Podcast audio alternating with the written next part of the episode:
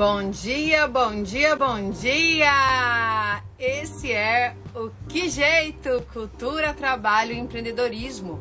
Nosso 15 programa, estamos debutando hoje, olha que delícia! Sejam bem-vindas, sejam bem-vindos, sejam bem-vindes. Que prazer a gente começar aqui mais uma vez. Bom dia! Olá, sejam bem-vindos. Ai, que luxo ter Rômulo Vieira aqui. Bem-vinda, minhas parceiras, Kátia Costa, Ana Andrade, Maria Santana, Júlia Salgado, Gleice Canedo, que fazem comigo o Que Jeito, Cultura, Trabalho e Empreendedorismo. E hoje nós temos um programa, gente, muito especial, né? Que vai nosso 15 programa, a gente debutando aí. Eu tô feliz demais, porque nós vamos falar de transversalidade da cultura, vamos falar de criatividade e inovação como é que a gente pode pegar essa nossa criatividade, essa nossa inovação e pensar ela em outras áreas, né? Relacionar ela com outras coisas, com outras perspectivas de conhecimento e fazer coisas para mudar o mundo. Vou trazer pessoas aqui que estão fazendo um trabalho muito interessante. Eu estou super feliz com isso. Então deixa eu botar aqui enquanto isso nosso, enquanto vocês vão entrando aí, vou botar aqui o nosso tema de hoje. É e eu peço a vocês para que clicar aí nesse aviãozinho e mandar esse programa para todo mundo que vocês conhecem e que pode se interessar por esse conteúdo de hoje, tá certo? Então, cliquem aí, vai entrar na lista de seguidores de vocês, de pessoas que vocês conhecem, e aí vocês mandam para todo mundo, ajudem a gente a divulgar esse programa, que é um projeto de extensão da Universidade Federal do Recôncavo da Bahia, da Pró-Reitoria de Extensão, e que nós fazemos de forma voluntária, porque a gente entende que esse debate é fundamental, a gente precisa debater. Então deixa eu botar aqui tecnologia para quem? Soluções para problemas reais. Esse é o nosso tema. Soluções criativas, né?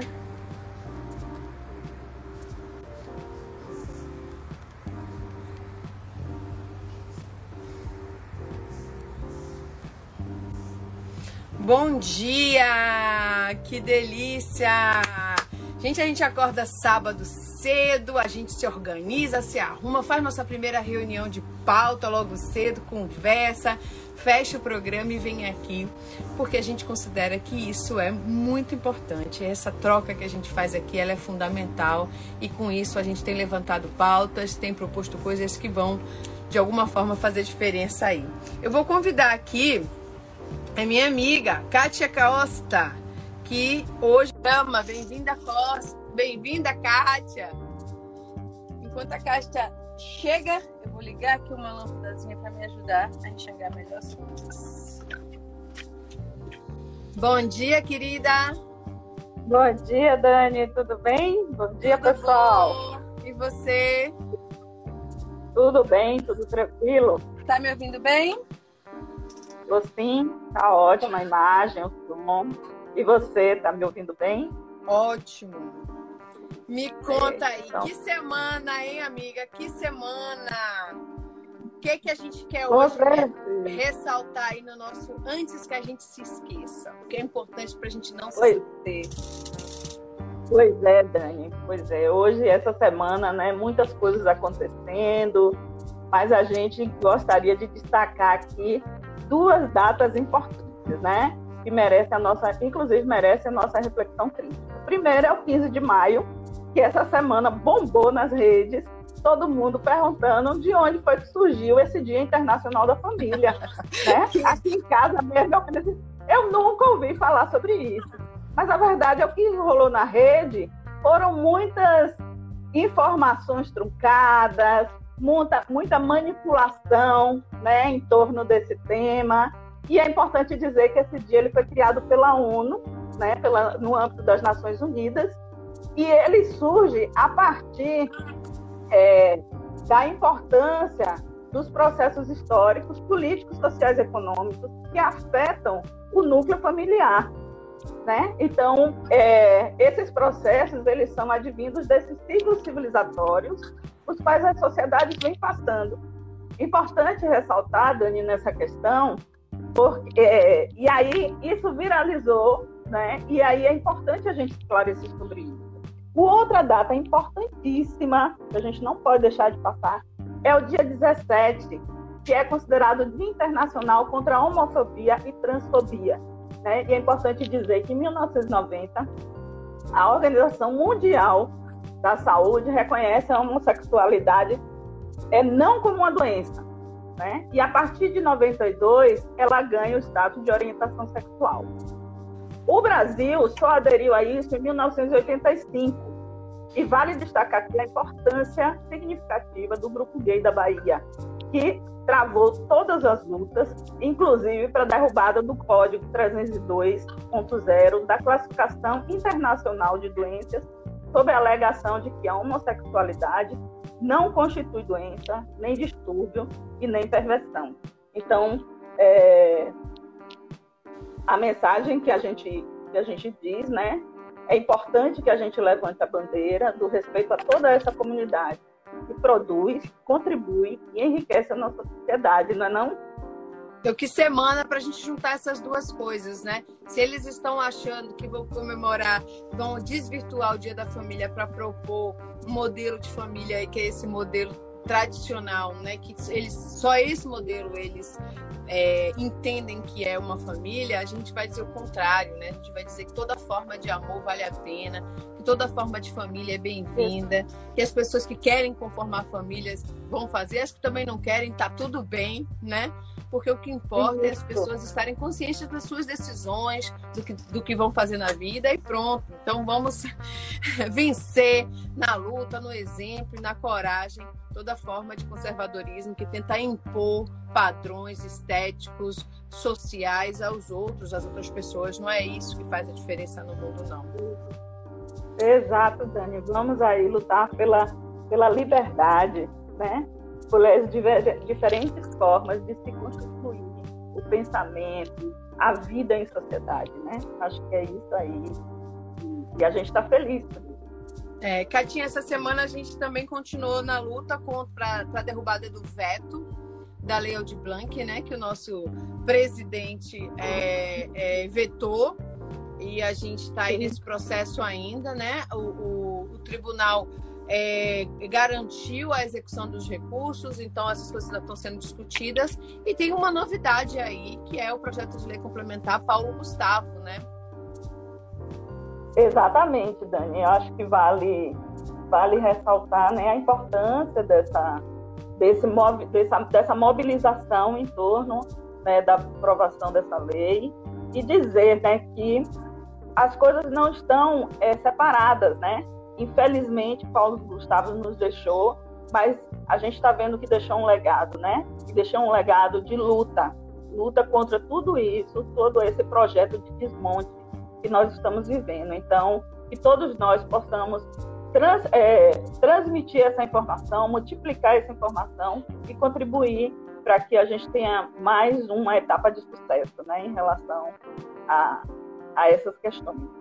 É interessante que a gente comente sobre a lei é, o fato de que ela dialoga, como você falou, com muita coisa que a gente vinha lutando há muitos anos. Por exemplo, o Sistema Nacional de Cultura, o Plano Nacional de Cultura. Então, o projeto de lei complementar para a criação da lei Paulo Gustavo, né, ele prevê um aporte de 4,3 bilhões para a área da cultura, mas de forma continuada usando recursos da própria cultura, né? não é uma nova despesa para o governo, não é tirar dinheiro de outro lugar, é um recurso do superávit da própria cultura, que está lá, que está previsto, que é nosso, e é vai dialogar, por exemplo, com o repasse fundo a fundo, com coisas que já estavam previstas, e aí está tendo uma votação, né, Kátia, no Senado Federal, porque toda vez que tem um novo PL, os, o, o, os senadores o senador que propôs foi um senador chamado Paulo Rocha, do PT.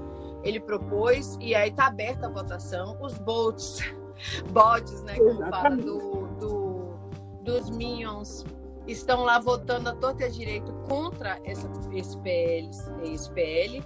Então, nós precisamos ir lá, se a gente ler o que está escrito, e se a gente concorda, se a gente acha que isso é relevante para a área cultural, é, votar a favor Então, o nosso chamado aqui é todo mundo que está aqui nos ouvindo, mas também que a gente possa fazer essa, essa, essa nossa conversa aqui chegar mais longe, né? Chegar a outras pessoas, que a gente possa convocar várias pessoas a ir lá, a entrar, a ler e se concordar, eu imagino, né? Do que eu conheci já, já participei de algumas plenárias essa semana, eu já ouvi falar disso em algumas reuniões, eu já li o, o PL e, e posso atestar vocês, sabe? É um projeto que dialoga com tudo que a gente acredita em termos de política pública, institucionalizada, democrática, descentralizada. Então, vamos fazer essa força para que os processos, né, é, que, que dão encaminhamento para que esse projeto de lei vire lei possam acontecer. Então, depende de cada um de nós. Bora mobilizar geral, galera! Isso, exatamente. Já votou, Kátia? Já, já votei e digo mais, é importantíssimo mesmo o envolvimento, porque assim, o desmonte ele está acontecendo, mas é bom dizer, gente, que a sociedade não está parada, que o movimento cultural não está parado e que nós vamos vencer sim essa batalha. Agora precisa de muito engajamento, muita solidariedade entre nós e muita união. Então, vamos, vamos lutar, é isso. Direitos. As pessoas gostavam de dizer assim, né? A economia criativa foi a primeira a parar e a última a voltar. E eu nunca concordei com isso, porque nós nunca paramos. Né? Nós, nossas atividades, é, as fontes de renda de quem depende disso foram paralisadas, sim, mas essas pessoas se viraram, correram atrás, buscaram outras alternativas, foram tentar é, é, manter suas atividades de outras formas ou das mesmas formas, né, a partir de outras alternativas. É, então, assim, a gente precisa sim desse suporte do Estado para a gente continuar. Kátia, e aí vamos entrar então no tema do programa de hoje. Mas antes de tudo, qual é aqui o nosso valor enquanto programa? O que é que nos move? Por que, que nós estamos aqui? Pois é, Dani. Que jeito, né? Que jeito essa pergunta que nós fazemos quando a gente se vê sem possibilidades, sem situações, né? Então, é, é onde a gente percebe que não existem escolhas. E é sobre isso que a gente conversa aqui porque para tudo estamos tendo que dar um jeito, a verdade é essa. As reformas trabalhistas, a reforma trabalhista da Previdência se tornaram conversa para boi dormir. Mais dinheiro para empresário, menos trabalho para quem precisa realmente de trabalho. E a cultura? E os espaços de produção de cultura? E o teatro, museu, cinema?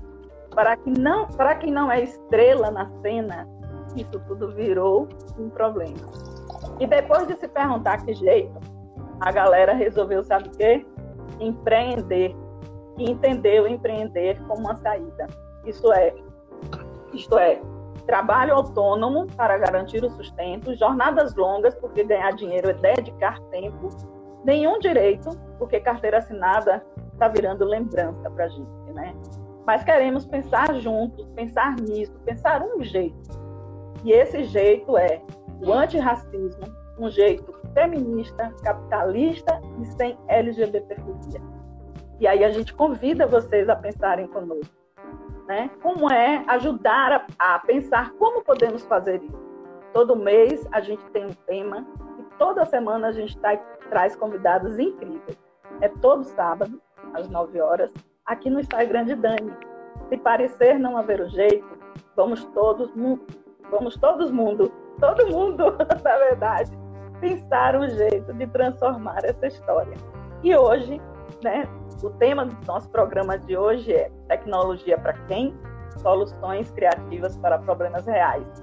E teremos como convidados Tata Ribeiro e Igor Léo Rocha. Então sejam bem-vindos, um bom programa para todos nós. Que jeito, minha gente! A gente vai dar um jeito sim, a gente vai achar um jeito, porque nós somos criativas e a gente sabe fazer as coisas e a gente aprende, a gente se vira. Então nós vamos sim dar um jeito, um jeito antirracista, um jeito feminista, um jeito sem LGBTfobia, um jeito sem é, capacitismo, né? Um jeito do nosso jeito. Kátia Costa, obrigada. A gente se vê daqui a pouco no final e eu vou agora convidar a Tatá Ribeiro para entrar aqui é, que vai entrar como a Imotec. Vocês estiver falando errado, vocês me consertam. Deixa eu ler para vocês aqui, enquanto ela vai entrando. Kátia, eu acho que você é a mesma aqui agora que, que se despede, viu? Pronto, Tatá, bem-vinda. Que prazer te conhecer te receber. Bom dia, prazer também. Deixa eu ler aqui enquanto que você vai chegando aí, só um minutinho, porque é importante. Olha só, gente, ela é artista visual, professora e pesquisadora da área de tecnologias educacionais. É formada em comunicação social, mestre em gestão e tecnologias aplicadas à educação e doutoranda em educação. É cofundadora da Imotech, é assim? Isso. Isso? startup de tecnologia Sim. educacional que pauta a diversidade, com planos pedagógicos que contribuem na formação de jovens estudantes mais participativos e engajados na solução de problemas reais. É uma das organizadoras da Women Game Game desde 2017, evento internacional de desenvolvimento de games voltado para mulheres, mulheres cis, trans e não binárias. Em 2019, foi uma das cinco pessoas escolhidas para integrar a campanha do Google Brasil para valorizar a presença negra em diversas áreas do conhecimento. Eita, ela caiu! Vou chamar de novo. Peraí. Mas vocês ouviram, né, do que eu falei? Bom dia, bom dia, gente. Que bom que você está aqui. Bom dia, Maria Cláudia. Olá. Quanta gente bacana. Oi? Ativou o filtro aqui, ficou mudando, aí eu peguei e saí para entrar de novo. Nem sei como é que foi. Pronto. Mas tá tudo resolvido. Tata, a gente está muito feliz estar tá recebendo vocês, você e o Léo no programa de hoje, porque nós queremos falar também disso, de transversalidade da criatividade, da inovação, da cultura, né? Porque a gente precisa pegar tudo isso e levar, como a gente botou no título, né, para soluções criativas para problemas reais. E vocês são exemplos disso, que vocês trazem toda a questão, por exemplo, né, contra a LGBTfobia, a luta antirracista, a luta feminista, mas vocês colocam isso no mundo a partir da tecnologia, né, mas no mundo para resolver problemas reais. Então conta para a gente para começar o que, que é tecnologia educacional e o que, que você faz. É, tecnologia educacional é qualquer tipo de tecnologia que tem como objetivo solucionar problemas educacionais. Então, ela tem um escopo de trabalho muito, muito extenso, né? Então, sistemas, inclusive sistemas de desenvolvimento de geração de boleto para pagamento das escolas, né? Toda essa parte de gestão, né? Dos sistemas, é, pautas, notas, todo, tudo isso que a gente antigamente fazia no Excel, né? Hoje ele é incorporado ao sistema da escola e tudo é gerado, universidades, né, qualquer tipo de, de instituição educacional e incorpora isso, né? Além disso, a gente tem desenvolvimento de softwares, de programas, de videoaulas, né? De objetos educacionais que auxiliam os professores nas aulas, para que o aluno, por exemplo, possa visualizar como o corpo humano funciona por dentro através da realidade aumentada. Então, ele tem uma série de, de extensões. É, a Emotec, ela trabalha diretamente com o conceito de cultura maker, né? Que é essa retomada desses processos criativos e produtivos, porque hoje a gente tem uma educação que ela é basicamente voltada para o professor e não para o aluno como autor do seu processo. Então a gente tem né, esse movimento que está reencontrando como o processo educacional precisa funcionar de forma que o aluno possa ser mais protagonista. Principalmente que a gente tem um choque de realidade muito grande, né? Quando a gente sai da educação básica e entra na universidade, porque a gente precisa produzir conhecimento e a gente não sabe como. O máximo que o aluno consegue fazer é uma redação de 20, 30 linhas. Né? Então ele não sabe como fazer um artigo, ele não sabe como produzir é, um seminário, né? A gente chama de seminário na escola, mas na verdade são apresentações, não são seminários exatamente. Então o aluno chega extremamente despreparado na universidade, mesmo o aluno de colégio particular, né? Não é só o aluno de escola pública que chega despreparado. Se você conversar com os, com os professores dos primeiros semestres, né, que falam sobre metodologia científica, o aluno não sabe nada de nada. Então a gente perde muito tempo, né, de produção, porque o aluno passa pra, basicamente 14 anos só lendo coisas que as outras pessoas produziram né? E a cultura maker que a gente produz é a partir da arte, né? Porque é um movimento que o aluno é, é, chama, né, atenção. E aí a gente produz, é, roteiros para história em quadrinhos, a gente desenvolve é, é, séries de, de oficinas voltadas para arte e tecnologia. Então, a gente trabalha com HQ, com ilustração digital, com desenvolvimento de jogos digitais, né? Então, são algumas das linguagens que a gente trabalha na Imotec e a gente tem um compromisso muito grande com os alunos da rede pública de ensino, porque, como pessoas negras que atuam no ramo da tecnologia, a gente acaba não se encontrando muito, né? Porque muitas dessas crianças negras não vislumbram na tecnologia como uma carreira.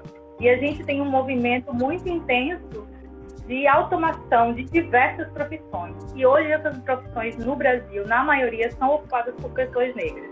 Então a gente vai ter um contingente de pessoas que não vai ter é, formação para trabalhar, nem vai ter emprego, né? Porque a tecnologia ela não está é, dominando uma ou outra profissão. A gente tem um futuro onde a tecnologia vai fazer parte de todas as profissões. Muitas vão desaparecer, né? E a gente precisa estar preparado para as novas profissões que vão surgir.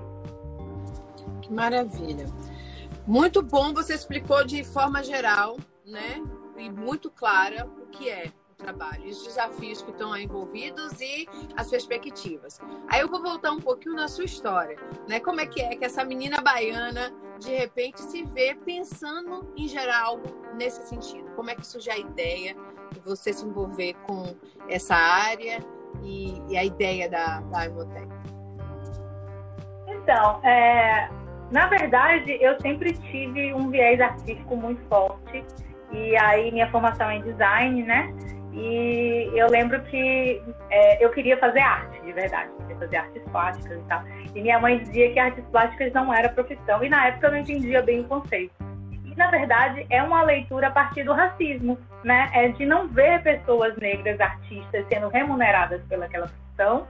E aí a gente tem um impacto muito grande nisso, né? Dos nossos pais investirem na gente, vendo a possibilidade de entrar na universidade e depois a gente não conseguir emprego. Então, os cursos acabam ficando mais restritos para quem é negro, porque ainda mais na, na, percepção dela, né, naquela época onde eu entrei na faculdade com 17 anos. Era uma menina, não sabia direito o que ia fazer. E eu acabei fazendo comunicação social, né, e depois enveredando para a parte do design. E assim, a, a, a, coisa da educação, ela foi surgindo de uma maneira muito natural, porque aí eu trabalhava como voluntariado corporativo, né, na empresa que eu trabalhava, e aí a coisa era muito voltada para escola, creche e tal, e aí eu fui me apaixonando pela educação. E esse viés de tecnologia, eu lembro que eu com 14, 15 anos fazia todas as apresentações de meu pai, né? Eu sempre tive um contato muito grande com tecnologia. E aí quando você vai, né, se aproximando mais da área, você não consegue se encontrar, né? Aí a, a presença de mulheres é muito pouca, né? A presença de, de mulheres negras é ainda menor. É, eu faço parte da organização de um evento chamado Woman Game Jam e a gente organiza é, maratonas de desenvolvimento de games em fins de semana. E aí é, a adesão em Salvador era muito baixa, muito baixa. Eu comecei nas universidades para convidar as pessoas. Ia na sala, mandava e-mail, conversava com a coordenadora. Eu lembro que eu fui no IFBA, né, que tem um curso de jogos digitais lá. E aí as turmas não tinham meninas. Tinha turma que tinha uma menina, tinha outra turma que tinha três. Eu fiquei, gente, a gente tem que chegar mais cedo, a gente tem que ir para a educação, educação básica ela precisa acontecer, né, para que essas pessoas vislumbrem possibilidades de carreira na tecnologia, né, para que na universidade, quando elas cheguem, né, elas vejam que é possível, né, porque é engraçado que a gente fala, é, ninguém tira a gente do espaço, né, universitário. As mulheres passam e acabam saindo porque é um ambiente extremamente tóxico, né. É difícil você passar quatro anos sem fazer amigos, construir relações profissionais sólidas porque você é mulher, né? Ou porque você é uma pessoa negra. Então, é muito difícil, né? Eu sei que, que muitas mulheres na tecnologia passam por isso e é uma carreira que, além de todas as dificuldades é, que você tem para entender o conteúdo, conhecer, estudar, né? Você ainda tem esse mais um obstáculo, né, para se manter na universidade. Interessante você falar isso, porque tem muito a ver com a minha história. Eu, com, com 15 anos, eu fiz um curso. Meu pai sempre gostou um pouco de tecnologia, mas ele não era da área, mas ele me incentivava. Com 15 anos, ele deu um jeito lá, me botou num curso básico de, de informática, numa escola que tinha que chamava Real e Dados Informática. Há muitos anos isso, né? Eu tenho 40. Lá no, no Shopping Piedade, Real e Dados. E eu fiz o curso e aí, depois de ter feito o curso, eles abriram vaga para monitores. E aí, eu fui selecionada e fiquei trabalhando lá. Eu, eu, passei o meu ensino médio todo. Eu estudava no Teixeira de Freitas, ali na Joana Angélica, e depois eu ia trabalhar de manhã na escola e de tarde na Realidades Informática ali.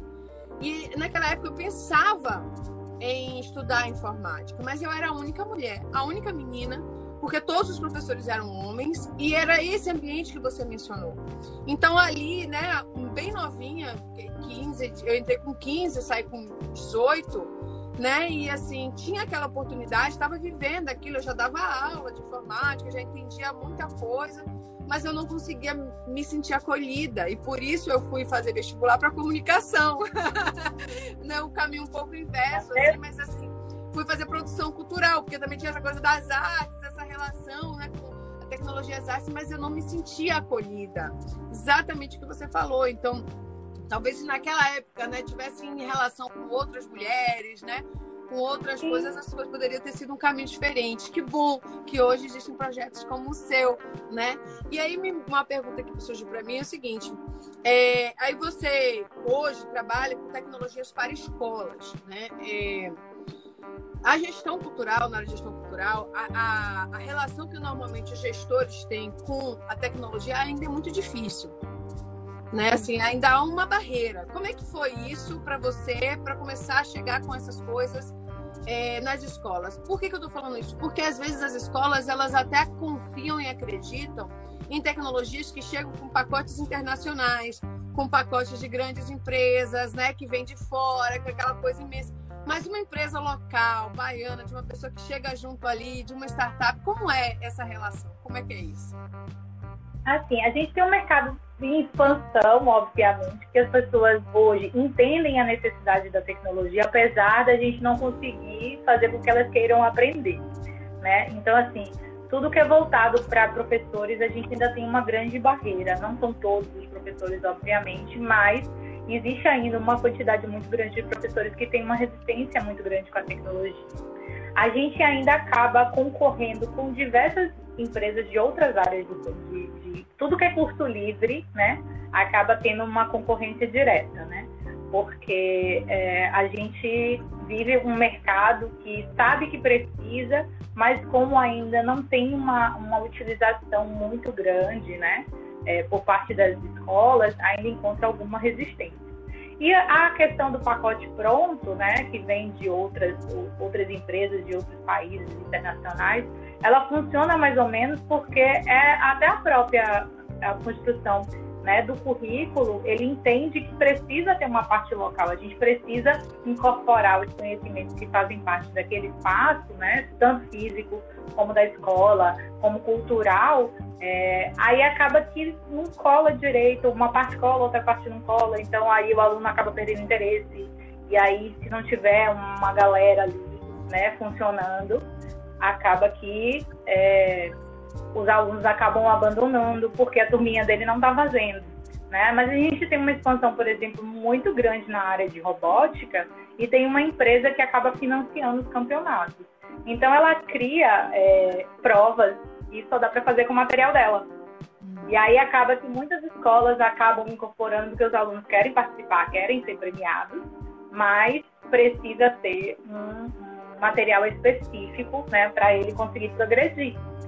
Então, a gente ainda tem todas essas dificuldades que o corporativismo né, exige, mas assim, a adesão de escolas é, tem sido muito boa, né? Da, na percepção de que é, eu não aprendi, porque na minha época não era assim, mas eu quero que meu filho saiba, eu quero que meu aluno saiba. Então, existe né, uma, uma demanda realmente se formando em relação a isso, que é muito boa. Né? E permite também que outras empresas surjam a partir disso. E essa juventude, assim, essa galerinha da, dessa geração é, que está adolescente agora, você acha que tanto nas escolas particulares, mas principalmente nas públicas, chegam já assim cientes, com vontade nessa nessa pegada da cultura maker? Ou você acha que ainda falta um pouco? é, eles chegam bem empolgados, nem todos aderem depois de um tempo, porque é aquela coisa de não, eu quero fazer, mas depois não, não é muito a área deles, e aí, né, alguns não, não, não dão continuidade. Mas a adesão no geral ela é muito boa, eles se interessam muito e eles é, entendem que aquilo permite que eles aprendam outras coisas, que você não precisa executar exatamente aquele projeto, né? Então essa possibilidade do projeto ela é muito positiva porque é, a escola ela tem um mecanismo de, de notas que funciona a partir da punição. Cada erro que você comete, você é punido por isso. Então, isso tira do aluno a possibilidade dele errar e a gente erra muito no trabalho, né? Não vamos negar aqui que a gente erra, a gente comete erros e a gente conserta e a gente trabalha em equipe, né, numa empresa, para que o erro seja sanado e a gente consiga, né, é, entregar o produto final independente de qualquer coisa. Então, assim, é, esse mecanismo da cultura make, ela reproduz o mercado de trabalho de uma forma muito natural, né? Você vai lá, você tem uma equipe, você precisa entregar produto, um produto final e você precisa elaborar um projeto. E vai existir erros. E aí você precisa ter a maturidade tanto emocional quanto intelectual para resolver os problemas que vão acontecendo pelo caminho, né? E aí isso vai empolgando muitos alunos, né? Para eles poderem criar e, e, eles acabam, né, lendo mais por conta disso, se interessando por diversas áreas do conhecimento para poder produzir mais coisas. Esse contato com a cultura maker, com a tecnologia nesse sentido, né, da curiosidade do fazer, quando é que você acha que aí aqui é a mãe falando? quando é que os pais devem começar a estimular? Que idade? Olha, existem várias, vários projetos diferentes que são pensados né, por faixa etária. Então, é interessante é, no, no, desenvolver na escola, a partir do, da alfabetização, já ir começando a estimular esse tipo de projeto, porque aí ele já começa a pesquisar sozinho. E aí você percebe que é, a gente desvincula um pouco a questão da internet apenas ao entretenimento, que hoje as crianças usam a internet basicamente para isso, né? Para assistir uhum. vídeos. Mas não vídeos que tem algum conteúdo específico para eles assistirem, vídeos de entretenimento. Então, a gente já tem essa percepção muito maior de que a internet pode ser utilizada para várias coisas, mas as crianças ainda não têm. E a gente também não tem ensinado eles a isso, né? Ah, oh, isso aqui também serve para isso isso aqui também serve para você buscar uma informação, isso aqui também serve para você é, investigar como, como produzir alguma coisa, né? E aí a gente tem um, uma, uma nova é, postura diante da internet de produzir coisas, né? Vai sair muita coisa ruim, vai sair muita coisa boa também, mas não importa muito isso. O hábito de produzir, ele vai chegar no momento que a produção vai começar a ficar muito boa, né? Então falta esse esse gancho de mostrar também que é, outras coisas podem ser feitas, né? Além do entretenimento. Maravilha. Eu vou fazer o seguinte, Tata. A gente, eu vou me despedir de você agora. Eu vou convidar o Léo, que vai vir. Mas daqui a pouco a gente vai voltar vocês dois, porque tem mais umas duas perguntas que eu queria fazer para vocês dois juntos. Pode ser assim? É, pode. Pronto. Então nós vamos ouvir agora, conhecer um pouquinho a experiência do Igor Léo Rocha da Afro Saúde. Vou contar para vocês aqui a Afro Saúde. Olha só, o Igor Léo Rocha, ele é jornalista, especialista em comunicação corporativa e ele é sócio fundador da Afro Saúde. A Afro Saúde é uma startup de impacto social focada em desenvolver soluções tecnológicas em serviços de saúde para a população negra. Ela ficou em terceiro lugar no Sebrae Like a Boys em 2019, é acelerada pela Vale do DD, é uma empresa também acelerada pela Quintes, eu acho, e selecionada pela Google para startups, pelo programa Black Founders Fund de 2021. Então tá bombando, né, Igor? Conta aí pra gente, tudo bom? Bem-vindo! Prazer conhecê-lo. Tudo bem. Obrigado, prazer todo meu. É, a gente está é, é, assim, tendo uma, uma visibilidade muito boa. Isso também nos traz uma certa responsabilidade, né? E responsabilidade com muito trabalho, assim.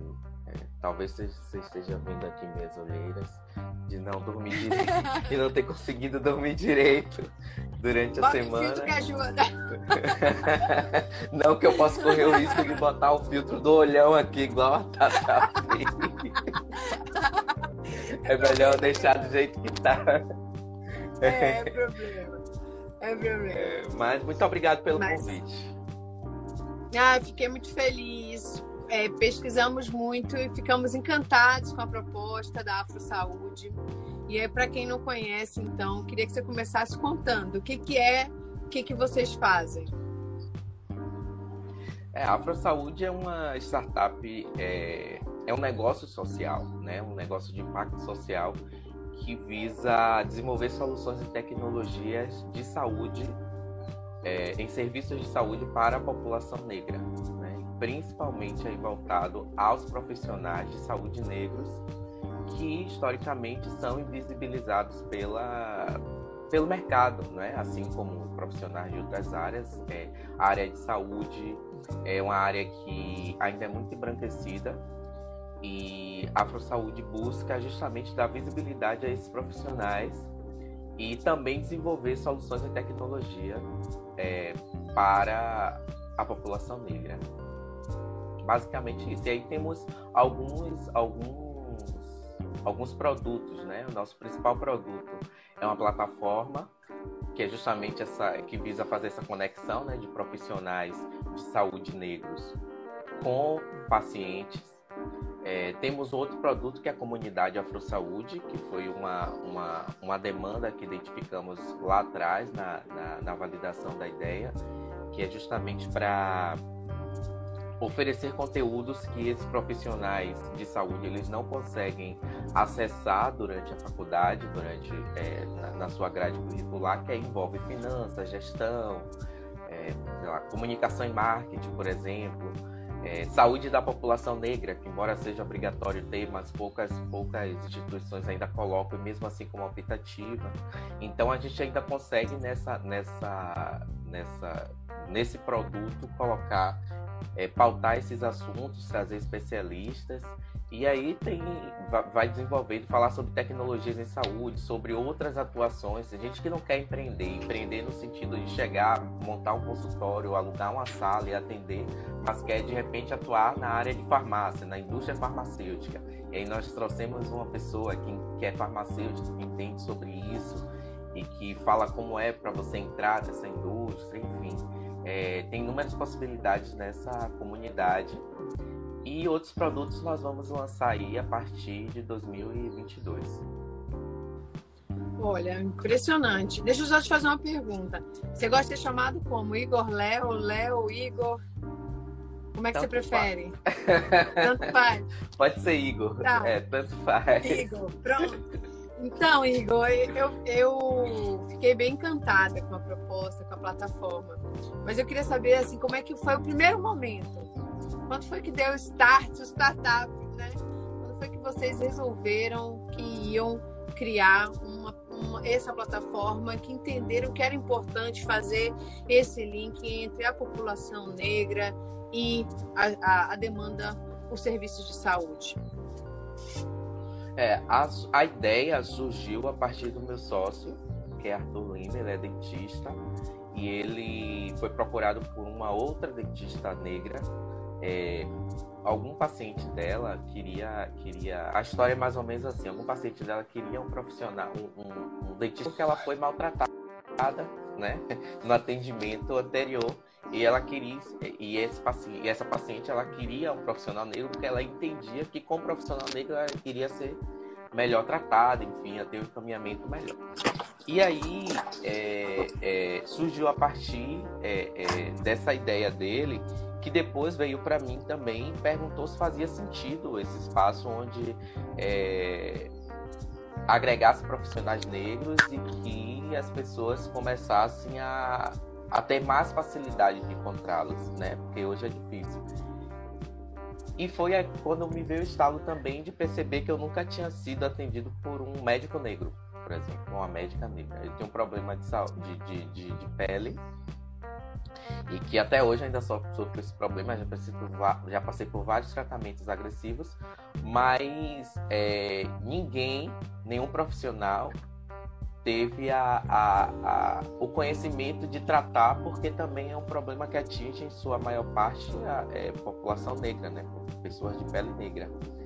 E aí foi quando juntou a parte do profissional dele, né? Como também é, não se reconhecer muitas vezes representado nesse espaço de saúde. E eu, como paciente, de também ter essa dificuldade de, de encontrar, de acessar esses profissionais, né? Principalmente voltados à medicina e etc.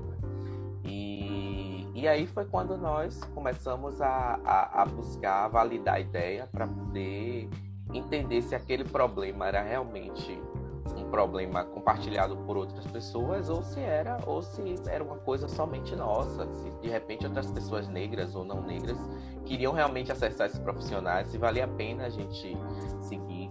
É, eu já tinha um pouquinho de conhecimento sobre empreendedorismo, mas aí o Arthur ele buscou saber mais, né? Ele não tinha muito conhecimento, então ele fez um curso sobre como montar startup.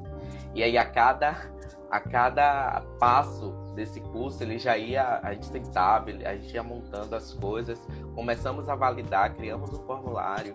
Esse formulário foi é, online, ele foi é, é, viralizado, assim, não sei, eu acho que pelo Facebook. E aí quando vimos já tínhamos mais de 1.400 respostas do Brasil todo, sendo que nós queríamos tipo 50 re respostas de Salvador. Aí quando vimos já tinha assim, trocentas. E aí. E nossa, é, então é, não é só é, Salvador, é, né? É bom dizer isso, é Brasil inteiro. Não, né? é Brasil todo, Brasil todo, é. E aí, quando vimos também os relatos que deixamos lá é, em aberto, tanto para profissionais quanto para pacientes, é, os relatos eram sempre parecidos, entendeu? Do não entendimento sobre as especificidades da saúde da população negra, que envolve aí questões sociais, que envolve é, é, doenças que acometem, em sua maioria, a, a população negra e que muitas vezes o, o, o profissional de saúde não negro é, não está atento a essas questões, né? E por outro lado, o paciente fica com essa dificuldade de encontrar, por exemplo, é, se você ligar hoje para uma uma clínica, sei lá, uma clínica de dermatologia e, e for marcar uma consulta, ou você tem um médico específico que você quer marcar, né? Ou se você não conhece ninguém, eles vão botar em um atendente vai botar você no horário de algum médico. Mas se você perguntar de repente, ah, tem algum, algum médico ou uma médica negra? Acho que a atendente nem vai entender o porquê que você quer. Entendeu? Então, não vai entender. Porque muitas vezes pela vivência, muitas vezes porque realmente as pessoas é, é, não procuram no sentido de, de, de já, já subentender que vai ser encaminhado para um profissional branco, entendeu? é, e outras questões. E aí a, a Afro Saúde ela surge justamente para facilitar esse contato e nós temos conseguido a partir do nosso MVP, né, que é o nosso produto mínimo viável, para é, é, é, é para fazer com que as pessoas pelo menos alcancem esses profissionais, né? E aí agora em julho eu acredito que nós vamos lançar a plataforma mais completa, que aí já vai envolver telemedicina, agendamento, prontuário eletrônico, prescrição digital, enfim, tu, todas as todas as, as funcionalidades que um, que um aplicativo de saúde precisa. E a ideia é que esse profissional ele tenha ali um consultório digital, né? Que ele é, hoje tem, tem muitos profissionais, por exemplo, nossa maior base é de psicólogos. Muitos estão atendendo online. Então, a ideia é que ele tenha ali na, na plataforma é, to, to, toda a gestão do seu, do seu consultório digital, vamos dizer assim. Então vamos, vamos ter a parte financeira, ele vai ter lá o, o prontuário eletrônico dos seus pacientes, ele não vai precisar de repente atender pelo WhatsApp e anotar, é, fazer suas anotações em outro lugar. Entendeu? Ele vai ter tudo ali quando ele quiser, quando ele quiser acessar, ele vai ter lá também. É, então a gente está nesse processo aí justamente de lançar essa plataforma mais completa e acredito que em julho já saia. E como é que vocês conseguem lidar com a questão da, da sustentabilidade financeira desse, desse, dessa proposta? Esses funcionários se cadastram, os profissionais se cadastram e eles pagam um valor para estar na plataforma, os clientes que acessam é gratuito, eles também pagam, como é que funciona? É, é nós temos, nós vamos ter na realidade dois modelos de, de, de para o profissional, né? Um modelo gratuito em que ele vai ter aí uma, uma porcentagem que será descontada justamente para poder garantir essa sustentabilidade financeira, né? Da plataforma. É, trabalhar com tecnologia não é uma coisa baratinha, é, nós estamos vivendo aí, nós estamos vivendo aí, principalmente por conta da pandemia. Não é apagão de, de, de mão de obra, mas eu acho que é uma supervalorização de uma mão de obra, que eu acho que vale muito a pena dizer isso, principalmente voltada à tecnologia, né? É, tá tem muita fuga de profissionais de tecnologia para outros mercados, mercados, mercado estrangeiro. Isso encarece a mão de obra, né? E automaticamente encarece também todo o nosso custo. Então, é, vamos ter essa parte gratuita e vamos ter também por assinatura, que o profissional vai pagar é, um valor que é muito ínfimo em relação a, aos outros, às outras plataformas né, de, de, de tecnologia em saúde, mas que ele vai poder também fazer essa assinatura para poder ter acesso a todos esses, esses, esses recursos. Por outro lado, é, é, para o paciente vai ser como você agendar normalmente é qualquer outro profissional, né? Só que ali você vai encontrar profissionais de saúde negros. É, você vai fazer o agendamento, fazer o pagamento, é, enfim, no, você vai receber um SMS, uma notificação pelo aplicativo, dizendo o seu horário, seu agendamento, tudo como manda figurino, né? Então, o modelo de negócios basicamente... Isso é legal, né? Futuramente, é, futuramente nós queremos, nós sabemos que o acesso de saúde também ainda ele é, se restringe muito por causa da questão financeira, né, do, dos, dos, profissionais ou do, dos pacientes. Então nós queremos é, já a partir de 2022 começarmos a pensar em uma forma de fazer com que esse acesso seja mais fácil financeiramente. Né? Então estamos pensando aí em talvez um cartão de benefícios ele possa ter desconto em, em, em procedimentos, em, em, consultas, mas aí é um produto que nós queremos realmente lançar em 2022. Estamos focados agora em, em finalizar essa plataforma para que realmente comece a rodar. Mas já está funcionando, né? Já pode entrar lá e, e acessar algumas coisas, não é isso? Sim, já pode. É, o site é app.afrosaude.com.br, app de app, de, de app, né, de, de aplicativo. Uhum. É, aí mesmo vai estar tá hospedado a, a, vai estar tá hospedada a plataforma é, mais nova, a plataforma completa a partir de julho. E por enquanto nós, é, nós ainda não estamos conseguindo fazer essa conexão direta, tipo fazer agendamento, fazer todo o procedimento lá, porque realmente é o produto mínimo viável. É, é aquele que resolve o problema. Né? É aquele que faz com que as pessoas encontrem esses profissionais, que foi o primeiro problema assim que nós, nós identificamos e foi unânime na nossa validação de ideia. Mas a partir de julho realmente a gente vai ter uma plataforma muito mais completa. Ótimo. É, eu vou fazer o seguinte, Igor, eu vou convidar agora aqui de volta a nossa querida Tatá para a gente ter uma conversa juntos, porque agora eu quero conversar com vocês um pouco sobre empreendedorismo, é, sobre um pouco como é que esse ponto de vista da diversidade foi importante para os negócios de vocês. Então a gente vai fazer aqui, agora que a gente já conheceu os dois, né, as duas iniciativas, tanto da Imotec quanto a da Afro Saúde, ela está chegando aí, a gente vai conversar juntos. E vocês, viu, gente? Um beijo para todo mundo que está aqui. Aê, nós três. É, um beijo participando, ouvindo, deixando os comentários. Se quiserem fazer perguntas, podem mandar também. O pessoal comentou aqui sobre referências de médicos negros. Vocês já se conhecem aí? Já, a gente já se conhece. Sobre... Já, né? Imaginei. Eu vou só pegar aqui o carregador do meu computador. Só um minuto. A minha baguncinha aqui. Peraí, que. Um dia desse eu vou tirar uma foto aqui, né? Do quem vê close. Como é? Quem vê close não vê corre, né? Aqui atrás é um, é um armengue. Vocês nem imaginam o armengue que é aqui atrás. Mas agora tá tudo conectado, acho que nada, nada vai cair, não. O celular vai cair da bateria, eu conectei no computador, conectei o computador na bateria lá. Bom, é, que massa conhecer as iniciativas de vocês, né?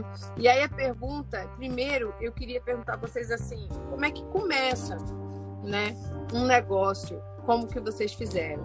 Todos os dois, vocês são jovens, né? São pessoas que buscaram um conhecimento técnico, que estudaram, mas que trouxeram seus referenciais de vida, de comunidade, né, de, de luta, para um negócio que tem a ver com tecnologia.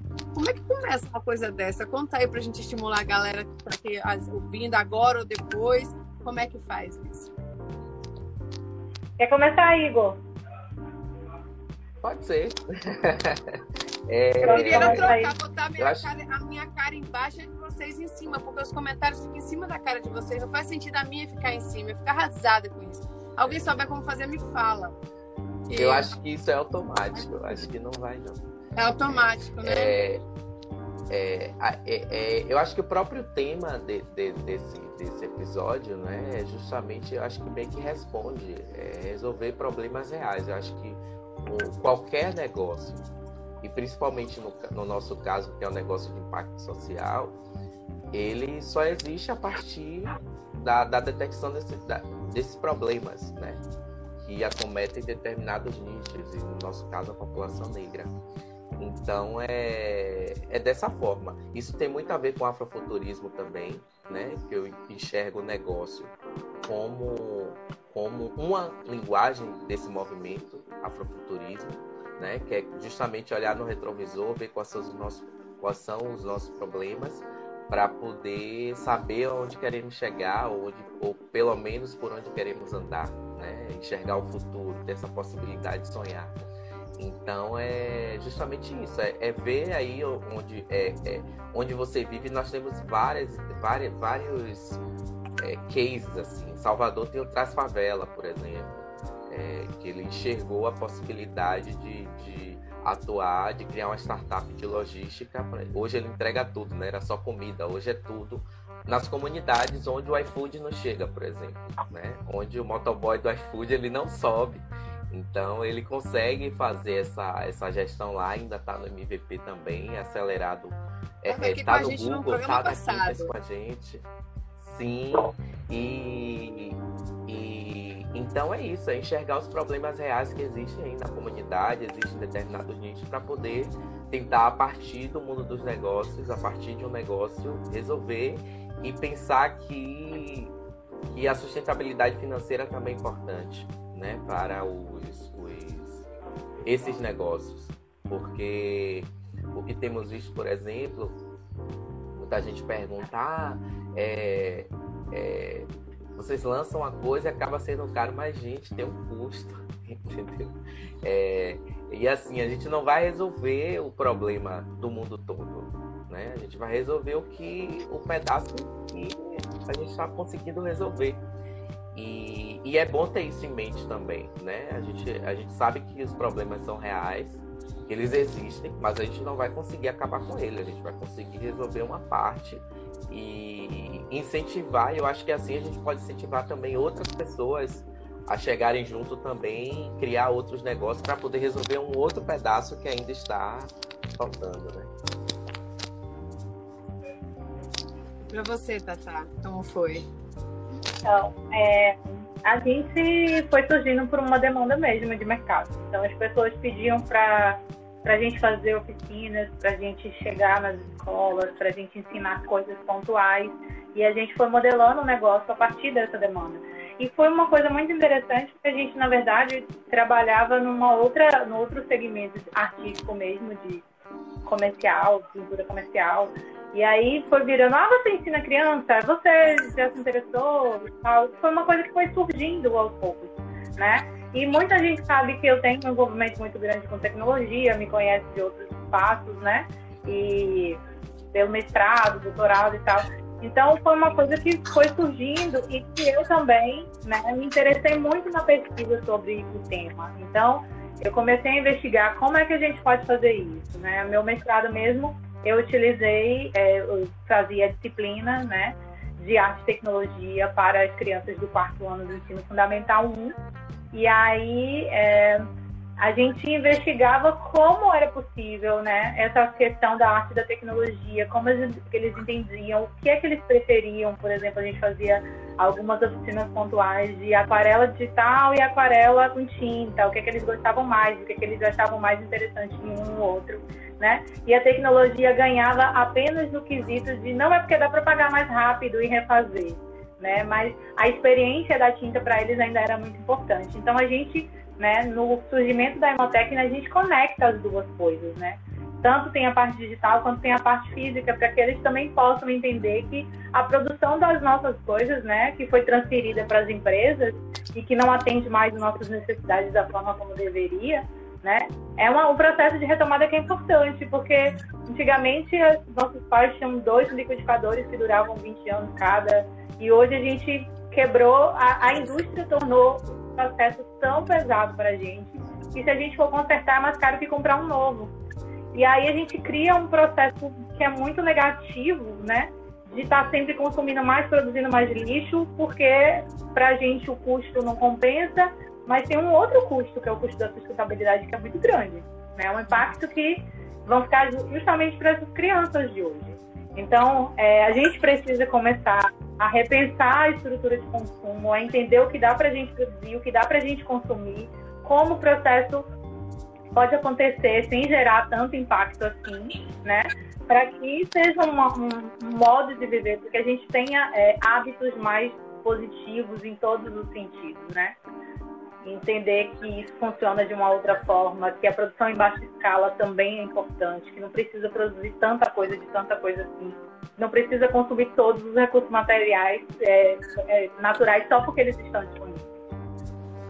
É, perfeito, perfeito isso, né? A gente entender que o desenvolvimento, o empoderamento, o que a gente quer tem que ser holístico, né? Tem que ser completo, tem que ser de uma Sim. forma assim, integrada, porque envolve a nossa relação com tudo, a nossa relação com outros, que é ser humano como nós, a nossa relação com o mundo animal, que também sente, a nossa relação com o planeta, né, com os recursos do planeta. Então, bacana a gente falar disso, mas também a experiência que vocês trazem para mim é muito bacana no sentido de dizer assim, a gente precisa parar de achar que tem um lugar para gente no mundo, né? Eu falo a gente aqui, obviamente, eu não tenho a pele preta, né? Não sou uma mulher preta, nem, né? Me coloco sempre nesse lugar de fala de uma mulher parda que vem também na classe social é, é, popular, que lutou, que correu atrás, né? Meus pais é, enfim, estudei colégio público, mas eu, eu nunca me limitei, né? Tipo assim, eu fui lá, não, eu vou sim fazer vestibular, eu vou correr atrás, vou passar, fazer mestrado, doutorado. Vocês foram, correram atrás de estudar, de entender, de conhecer e de atuar numa área. E o que a gente percebe é que nesse meio do caminho, muitos dos nossos vão ficando, né? Porque impõem limites para a gente sempre, para a população preta desse país, ainda mais pelo que você falou em algum momento, né? O, a, o, o mercado de trabalho tem lugares ali, posições que precisam ser preenchidas por enquanto com um determinado público e aí colocam lá, né, com um determinado salário baixo, com condições pouco dignas uhum. e cada vez mais esse processo de terceirização vai precisar dessa mão de obra assim um pouco com poucos direitos, com poucas condições, a VAR vai lá e bota. Não, minha gente, vamos correr atrás, vamos estudar, vamos nos especializar e vamos criar coisas. Nesse sentido, o que, que o empreendedorismo representou para vocês? Porque vocês dois são empreendedores. Né? Como é que foi essa relação com o empreendedorismo? Acho que a gente pode começar de novo com o Igor e depois a Tatá. Tá. É, olha, eu sempre empreendi e depois eu vim descobrir isso, né? Empreender no sentido, no intraempreendedorismo, por exemplo, nos lugares que eu já estagiei, que eu já trabalhei. É, eu sou jornalista de formação e eu sempre estava inventando coisa. Isso também é empreender, né? Só que só que em um determinado momento, e aí culminou também com, com, com, o momento do meu sócio, eu precisava empreender algo que fizesse sentido, né? algo que fizesse sentido não só para mim, mas que pudesse fazer sentido para outras pessoas, né? E aí, por exemplo, a área de meio ambiente é uma área que eu gosto muito, eu acho que é uma área que super faz sentido para mim, assim como a área de saúde começou a fazer sentido para mim também. entendeu?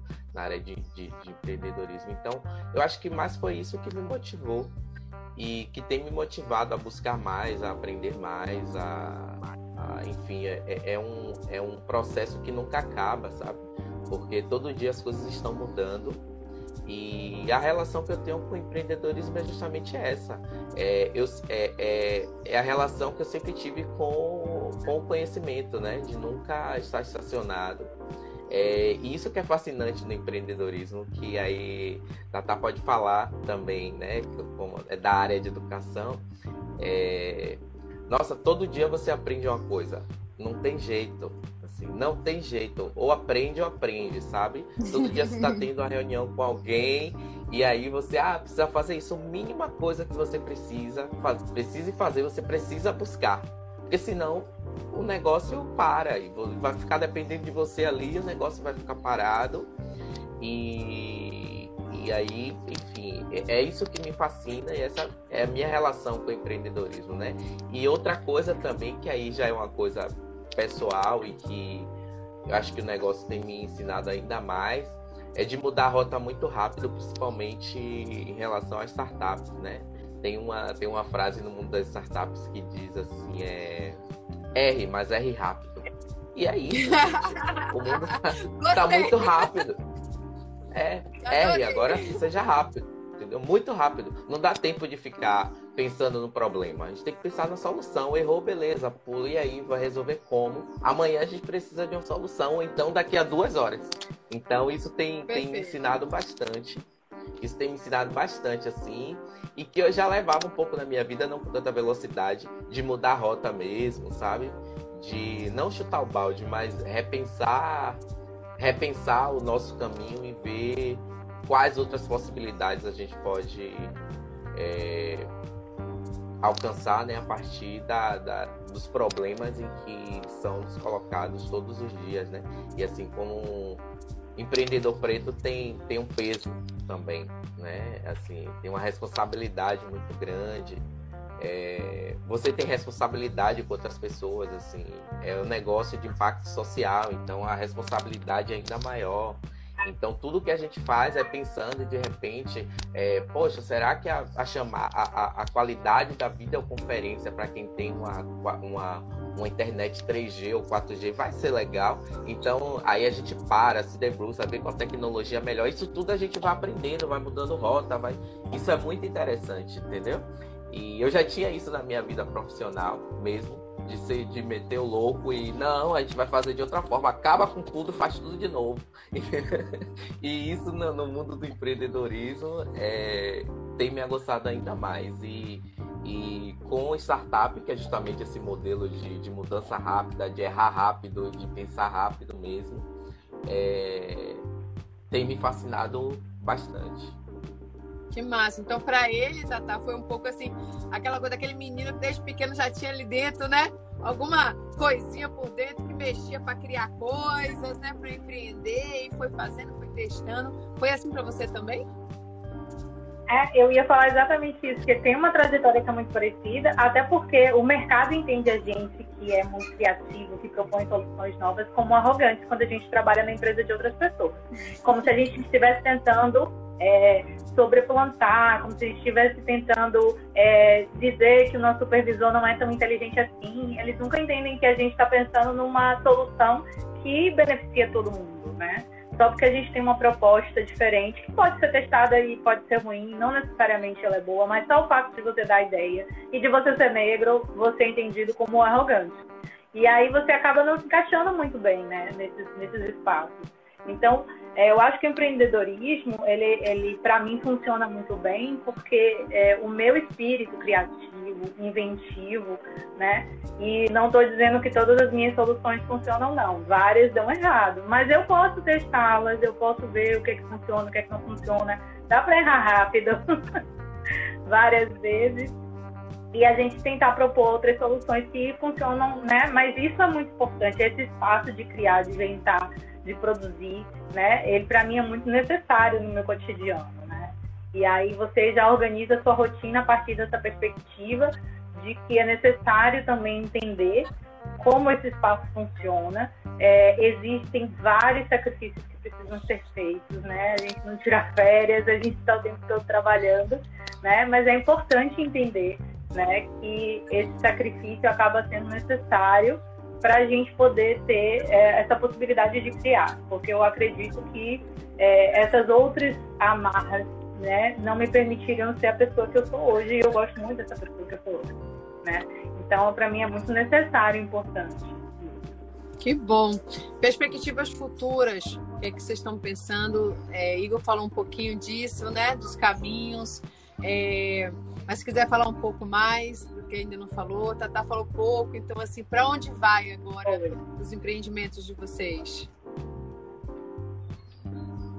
Olha, é, Arthur, que é meu sócio, ele fala, ele tem um sonho muito ambicioso que eu compartilho também, que é de sermos, o, é, não existe esse termo, mas a gente criou, sermos os, os primeiros afro-unicórnios do Brasil.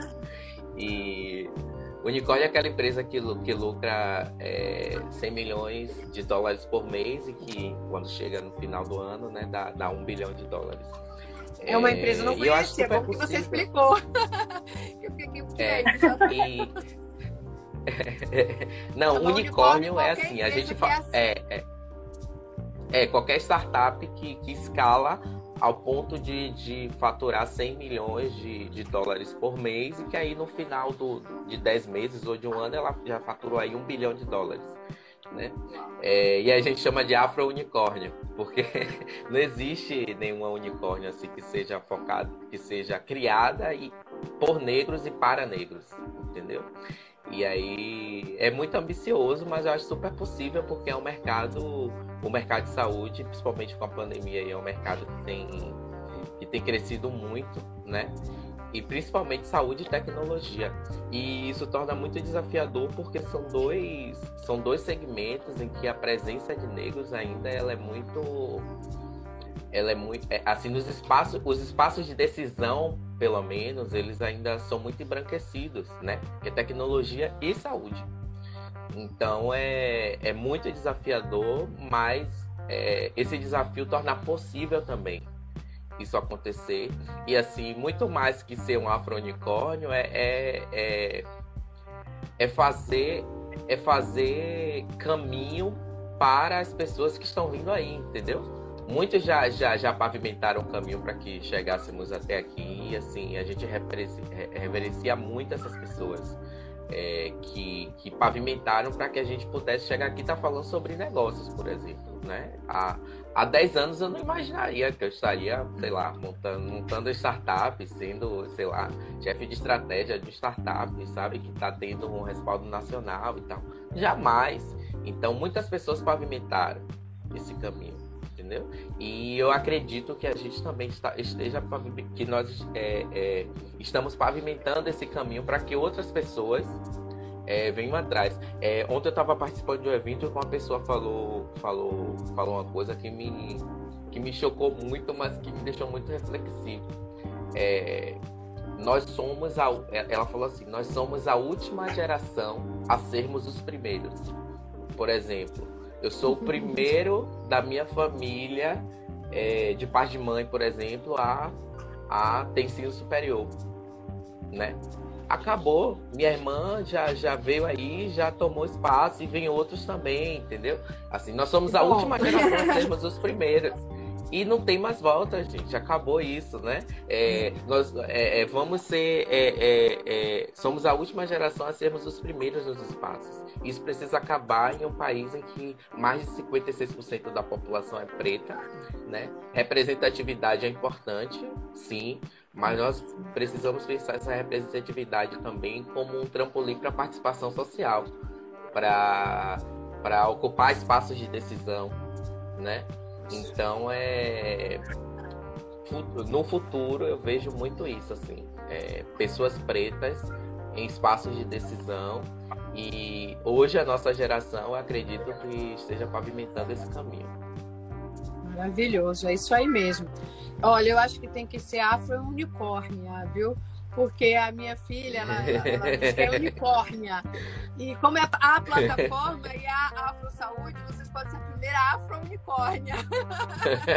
Mas olha só, é, perfeito é, isso que você trouxe, né? De nós sermos os primeiros a, a sermos, os últimos a sermos os primeiros. Eu também fui a primeira né, a entrar, a primeira neta da minha avó, por exemplo, a entrar na universidade. E foi interessante o um movimento que depois, inclusive, muitas tias mais velhas, né, do que eu, foram, tiveram oportunidade, estudaram. Então, agora, até depois, já tardiamente, e a gente precisa fazer isso cada vez se tornar mais real. Mas aí, nesse sentido... É, é minha mãe importante. se formou, minha mãe se formou agora, ela fez, é, depois de formar os filhos todos, ela ah, ela se linda. formou agora em serviço social, então assim. É, eu achei isso muito representativo e isso acontece assim, no, é, é, é, muito rotineiro isso, né?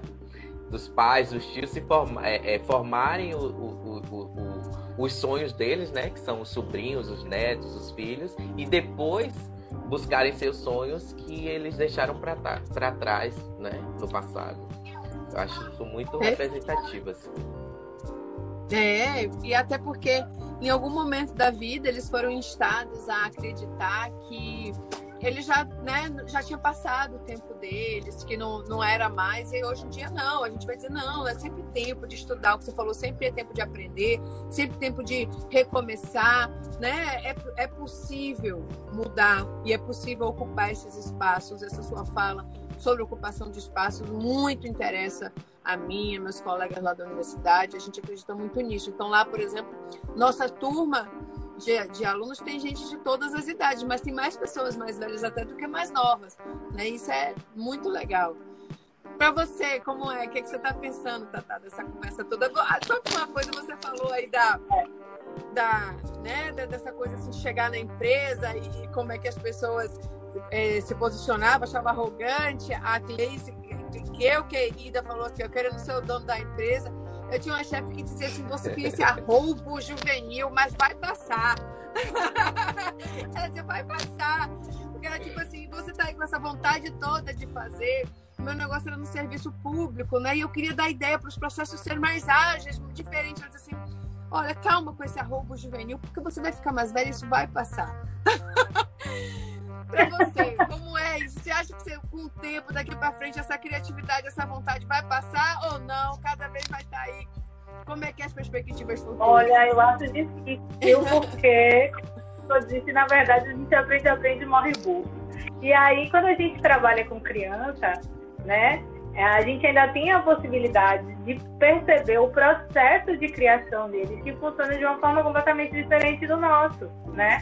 A gente ainda tem uma série de outros processos que precisam ser entendidos, de crianças que o cérebro funciona de uma forma diferente, que tem TDAH, que tem autismo, que a gente nem imagina como é que é o processo de, de funcionamento disso tudo, como eles produzem, como eles criam, né? A gente ainda tem tanto para aprender, né? E conviver com criança possibilita tudo isso, né? É, a gente está é, tá migrando agora um pouquinho para o online, para a produção de cursos online. Né? A nossa próxima meta agora é viabilizar é, esses cursos online. A gente participou, a gente fez, na verdade, no ano passado, um financiamento coletivo para entregar kits né, para as crianças que estão é, na escola pública e essas aulas que vêm, não vêm, acontece, não acontece. É, e a gente está na finalização do, do, do, curso online, né? E depois a gente vai viabilizar a estrutura do curso a partir do modelo Compre Um e Doe Um, para que os alunos da escola particular, a partir do momento que ele tem acesso ao curso online, ele doe o acesso para uma criança da rede pública de ensino, né? Porque, infelizmente, a gente ainda tem várias dificuldades principalmente na forma como o sistema de licitação funciona, e a gente não quer nunca deixar de dar acesso, né, de permitir que o aluno da rede pública de ensino também possa criar, também possa produzir, né? Hoje a cultura maker existe basicamente nas escolas da rede particular e a gente não quer perder, né, o nosso público principal mesmo, né? Que é permitir que pessoas negras possam também criar, produzir, né, e entender essas formas novas de funcionamento da educação. E a gente também está no desenvolvimento de um aplicativo de leitura para crianças em fase de alfabetização e letramento, que é uma, um objeto educacional que otimiza alguns processos né, e permite que o aluno ele acompanhe é, o professor né, e os pais acompanhem né, o processo de, de alfabetização dos alunos. Que maravilha, viu, gente? Estou muito feliz. A Guia está aqui falando, né, que essa lógica do compridor lembrou era do Amoras. Ela cita aqui Amoras Brinquedo, para a galera conhecer. Ela perguntou se passou, passou nada, não passa, não passa nunca. A gente vai junto aí fazendo coisas, né? Gente, eu queria muito agradecer vocês. Eu queria chamar a Kátia Costa, mas pelo jeito eu não posso chamar mais uma pessoa aqui. Porque agora a gente vai fechar o programa com a parte de dicas. Mas antes disso, queria passar de volta para vocês com um agradecimento final. Mas desde já queria agradecer né, por vocês terem tirado um tempo na manhã de sábado para vir aqui, para falar da experiência de vocês. Muita gente assiste o programa depois, manda mensagem, fala. É, para a gente isso é assim, é a gente tá Sabe aquela coisa da, da lógica dente de leão, né? Dando uma sopradazinha na, nas pétalas para espalhar por aí. Quem sabe com isso estimular outras outras pessoas que estão aqui no, no, no, Instagram dando a rodada e de repente para, assiste o exemplo de vocês e com isso, quem sabe, não ajuda a transformar a vida de muita gente. Então, obrigada e passo para vocês aí. Pra... Ah, vocês quiserem falar alguma coisa aí nesse final? Eu que agradeço. Ah, eu só espero, quero. Assim, espero ter contribuído com o debate. É, e sempre que, que precisar, assim, estamos à disposição. Com certeza. Pronto. Então, muito obrigada. Continue com a gente aí mais um pouquinho no, no, no, no, chat, que a gente vai só apresentar algumas dicas aqui, então, viu? Agradeço a vocês e eu vou Vou chamar agora a Kátia Costa. Meu, gente. Deixa eu ver. Esse novo modelo aqui é diferente, né?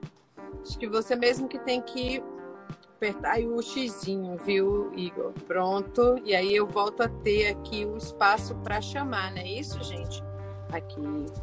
Kátia Costa, cadê tu? Pra gente fechar esse programa de hoje que bombou. E aí, o que, que vocês acharam? Gostaram?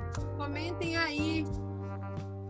Vão lá, curtam, a, a, a curtam aí o, o a Imotech. Kátia, e aí, o que, que, você achou? E aí, Dani, que programa potente, hein? Bom, é, né? é, queria dizer, é, queria dizer uma coisa aqui é, para as pessoas do orgulho que a gente tem toda vez que a gente realiza um, uma edição desse programa, né? É, a gente tem muita certeza daquilo que a gente está fazendo aqui.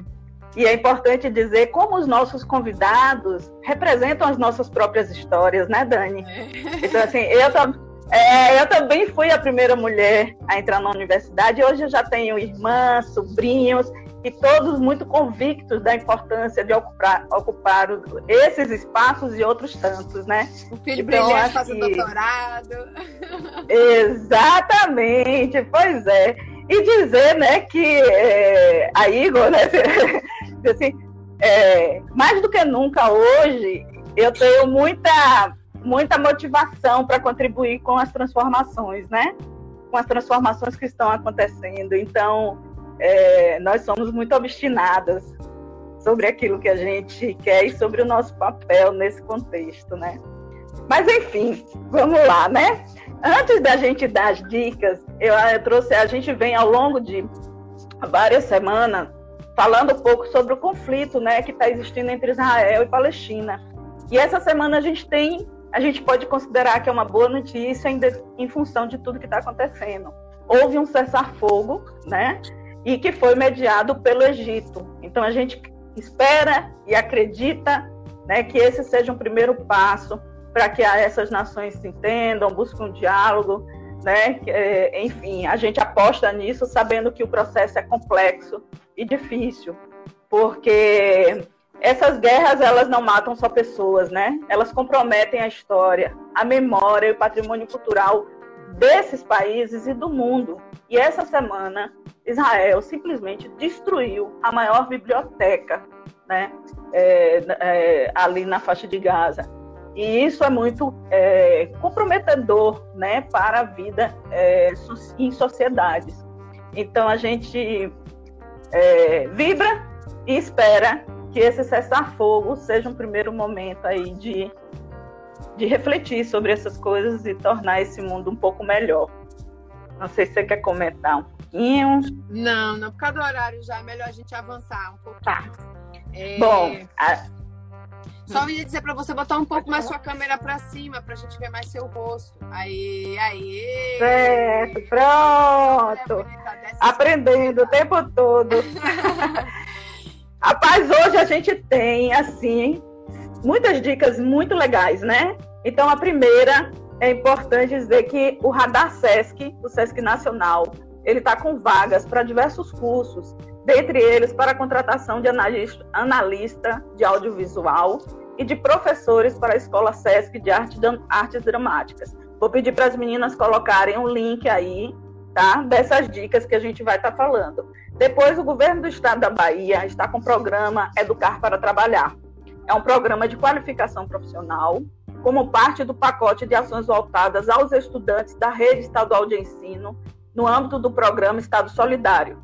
São 200 mil vagas, com 44 cursos que serão ministrados agora no ano de 2021. Então, se você conhece alguém, né, algum jovem que está matriculado na rede estadual de ensino, vamos motivar, vamos é, ajudar para que ele se, se inscreva. E dentre esses cursos, eles têm agente cultural e produção cultural. Tá? A terceira dica, atenção produtores e agentes culturais. No próximo dia 25, a OSC Legal, né? Aí coordenada pelo nosso querido Lucas Seara, Ele vai realizar uma live sobre. Viu? Isso. agora o comentário dele. Pois é, ele vai, vai ser uma live sobre captação de recursos para projetos sociais. E ele será transmitido pelo canal do YouTube do OSC Legal. Né? É, e também, na próxima terça-feira, nesse mesmo dia, o, o Grupo de Pesquisa Observatório da Diversidade Cultural encerra o ciclo de debates em que se discute a relação entre cultura e desenvolvimento e a relação destes com os objetivos do desenvolvimento sustentável. A gente, o grupo vem realizando isso durante todo o mês de maio e toda a programação também está é, no canal do YouTube do Observatório. É, além disso, é, a Afrotramps, Afrotrampos, né, em parceria com o Sebrae, realizará uma mentoria para pessoas pretas. É completamente gratuito, então empreendedores negros não deixem passar essa oportunidade. Né? E para fechar, a gente tem a Mostra Festival Frequências Preciosas, que reúne seis cantoras baianas em uma celebração à arte de mulheres pretas e afro-ameríndias. Hoje e amanhã, às 19 horas, pela plataforma do YouTube. Na programação, que é uma realização da plataforma Frequências Preciosas, haverá pocket shows das artistas Ayase, Amanda Rosa, Yane Gonzaga, Ivana Gaia, Viviane Pitaia e Emile Lapa. Então, as dicas são essas tenham uma ótima semana. Já vou me despedindo e que a gente continue nessa trilha. Um grande abraço. Arrasamos nas dicas, hein, gente? Tá tudo aí. Vamos colocar também esses links no comentário.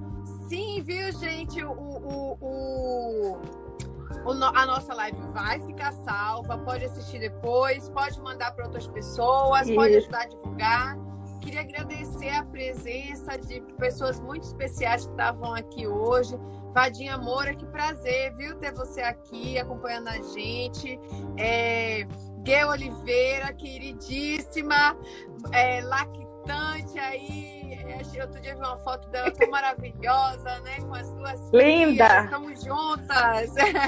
e produtora cultural, gestora, trabalhando pra caramba. O meu querido colega Cláudio Orlando, um guerreiro, criador do, dele com a professora Rita Dias, do Cultura e Negritude, lá no Recôncavo. Programa super importante. Ele, ele tem um trabalho fundamental. E se hoje a gente está lá no, no Secult, ele é parte desse processo né, de criação. E tem muitas outras pessoas, Luzia Cury, que está aqui, diretora de escola, viu? De, lá no, no, se eu não me engano, no Nordeste de Amarillo. Que bom isso! Um trabalho muito Maravilha. bacana.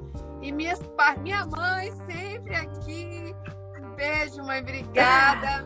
E várias outras pessoas, a gente, é, tô, desculpa, gente, eu sempre cito alguns que são colegas, que são próximos, mas eu agradeço a todo mundo que está aqui também comentando. Muita gente bacana. Então, um beijo. Ah, para a gente finalizar, agradecer mais uma vez a parceria. Né? Esse programa é feito por uma equipe que está muito com vontade de fazer.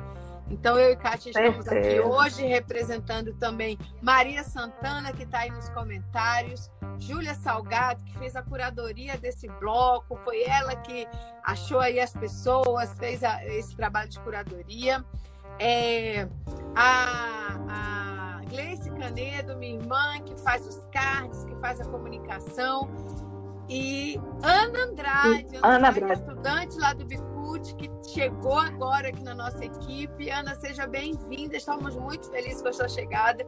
Em breve você vai estar aqui no programa também vai estar também fazendo é, curadoria de conteúdo, porque a gente vai fazendo assim, a gente vai se revezando aqui nas funções. Eu que fico aqui nessa minha função aqui da, de fazer a cola, de fazer a liga. O programa foi lindo, gente. Só tenho a agradecer, né, Catinha? Catinha é minha parceira, Com certeza. produtora executiva desse programa. um prazer trabalhar ah. com, essa, com essa equipe, com essas mulheres incríveis. Olha, hoje você não vai brigar comigo, porque o programa tá terminando no Eu tô vendo. Tá vendo? Combinamos que o programa agora vai ter uma A gente tá terminando exatamente uma hora Eu comecei, era nove, oito mais ou menos. Então, assim, dois minutos aqui para fechar o horário. Só para dizer a vocês, obrigada, gente. Muito bom fazemos isso. Um beijo. Valeu. Divulguem, por favor. Botem agora, quando acabar, no. Como é que chama, Kátia? No, no stories de vocês. No stories. Isso, compartilhem. Um grande beijo. Beijo, tchau, tchau. tchau.